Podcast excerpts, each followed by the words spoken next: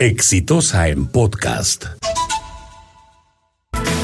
A ver si nos entendemos. Eh, la crisis en Chile parece no tener cuándo acabar.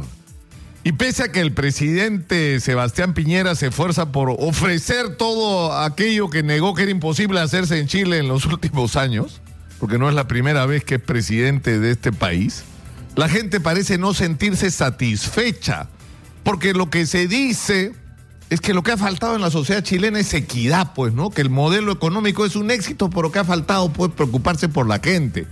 Entonces, el señor Piñera, que es uno de los grandes beneficiarios del modelo económico, que no es millonario, es súper millonario, pretende él encabezar la modificación ¿no? de un modelo económico que supuestamente ahora sí va a pensar en la gente. Y la gente no le cree, pues. La gente, ¿por qué la gente tendría que creer que uno de los beneficiarios, defensores, promotores, ejecutores de un modelo económico va a ser el que va a cambiar las cosas? Es imposible, porque acá no solamente hay un problema con la crisis del modelo, sino hay una crisis de representación política. Y esa crisis de representación política es generalizada y de ella no se salva ni Evo Morales que ha hecho cosas muy eficientes en Bolivia con respecto, por ejemplo, al manejo de la explotación de los recursos mineros, pero que no puede pretender gobernar el país 20 años, pues. O sea, no se pase. Como que es demasiado, ¿no es cierto? Como que lo que debería haber son colectivos y no personas así iluminadas que son las únicas que pueden representar a la gente o los intereses de la gente. Y remitámonos al Perú donde también se nos dice lo mismo. Es decir, el modelo económico es un éxito porque tenemos índices de crecimiento macroeconómico espectaculares. Yo siempre lo digo, uno dice Perú en las reuniones del Fondo Monetario Internacional del Banco Mundial, la gente se para y aplaude. ¿Qué tal éxito de los peruanos? ¿Cómo no paran de crecer el peor año 3%? Pero ¿cuál es el problema? Que ese modelo tiene un defecto, nos dicen. Ahora, ¿no? Ahora, recién que, no garantiza pues la equidad, que no se ha distribuido bien. ¿Cómo que no se ha distribuido bien? O sea, ¿cómo un modelo económico puede ser exitoso y la gente la esté pasando tan mal? O sea, tú haces un modelo económico para que la gente esté bien. O sea, ¿cómo un modelo económico va a ser exitoso y la gente puede recibir una educación de porquería? Que no la arma para el futuro y que es lo más antidemocrático que puede haber. ¿Por qué? Porque lo que iguala en las sociedades modernas es la educación, donde no debería importar dónde naciste porque vas a acceder a una educación de calidad que te va a permitir llegar hasta donde tengas que llegar. Pero además una sociedad en la que hay demasiados niños que sufren de desnutrición y de anemia y a los que le estamos negando cualquier posibilidad de futuro, porque a esos niños no importa la educación que les des, porque su cerebro no se desarrolló como debería desarrollarse. Y eso está ocurriendo, eso está ocurriendo en un país donde el modelo económico es exitoso. Y donde anda pues el sistema de salud. Anda a pedir una cita por una urgencia, te mueres esperando la cita. No hay gasas, no hay reactivos para los medicamentos no hay medicamentos, no hay médicos suficientes, enfermeras, tecnólogos. No hay lo que debería haber. Y súbete a un bus o a una micro. Súbete pues para que veas lo que es. Cómo un modelo puede ser exitoso y la gente pierde entre 3 y 4 horas de su vida al día no es solamente violatorio de los derechos humanos de la gente, porque no hay derecho que la gente sea maltratada de esa manera al movilizarse en el transporte público. Es antieconómico.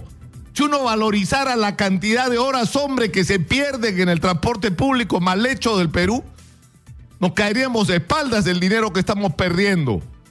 Pero no solamente eso, la seguridad. O sea, ¿cómo es posible que en un país donde el modelo es exitoso los policías sean part-time? 24 por 24. ¿Dónde has visto eso? Por favor. Entonces, bajemos esto a la realidad, porque lo que tenemos es un modelo económico que ha producido, como en Chile, gente que se ha beneficiado de una manera extraordinaria super millonarios hay en el Perú. Super, no millonarios, super millonarios.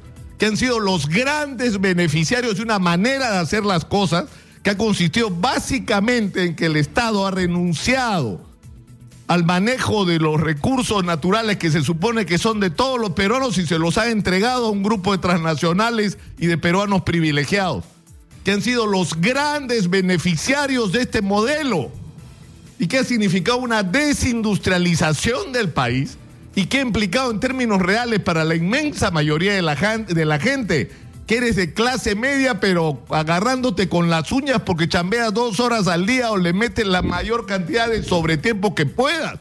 Y la mayor parte de la gente trabajando sin derechos sociales, sin perspectiva de una jubilación digna. Es decir, tenemos un país donde la clase media empobrecida vive al borde de la pobreza y donde los pobres viven al borde de la extrema pobreza donde yo siempre lo repito, eres de la clase media el viernes, pero te enfermaste y dejas de trabajar tres días y eres pobre, porque no tienes para, ni para el pasaje. Y, y, la gente que me está escuchando, yo sé que comparte esto que estoy diciendo, porque es lo que están viviendo, por favor. Entonces hay que hacer una modificación de este modelo que está mal construido. Porque no puede ser, por ejemplo, que pase lo de las AFPs es decir, hemos logrado que se reúna un fondo de 160 mil millones de soles. ¿A quién ha favorecido? Una vez más, a los grandazos que tienen acceso a dineros de la gente que se quiere jubilar, que quiere tener una pensión digna.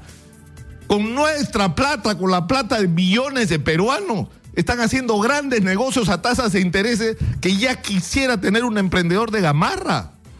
El modelo está mal. Pero no solamente eso, y para terminar, lo de las tarifas eléctricas, lo de Electro Perú. O sea, ¿cómo es posible que 1.800 industriales paguen a la hora de comprar la energía la mitad de lo que paga una señora de San Juan del Urigancho?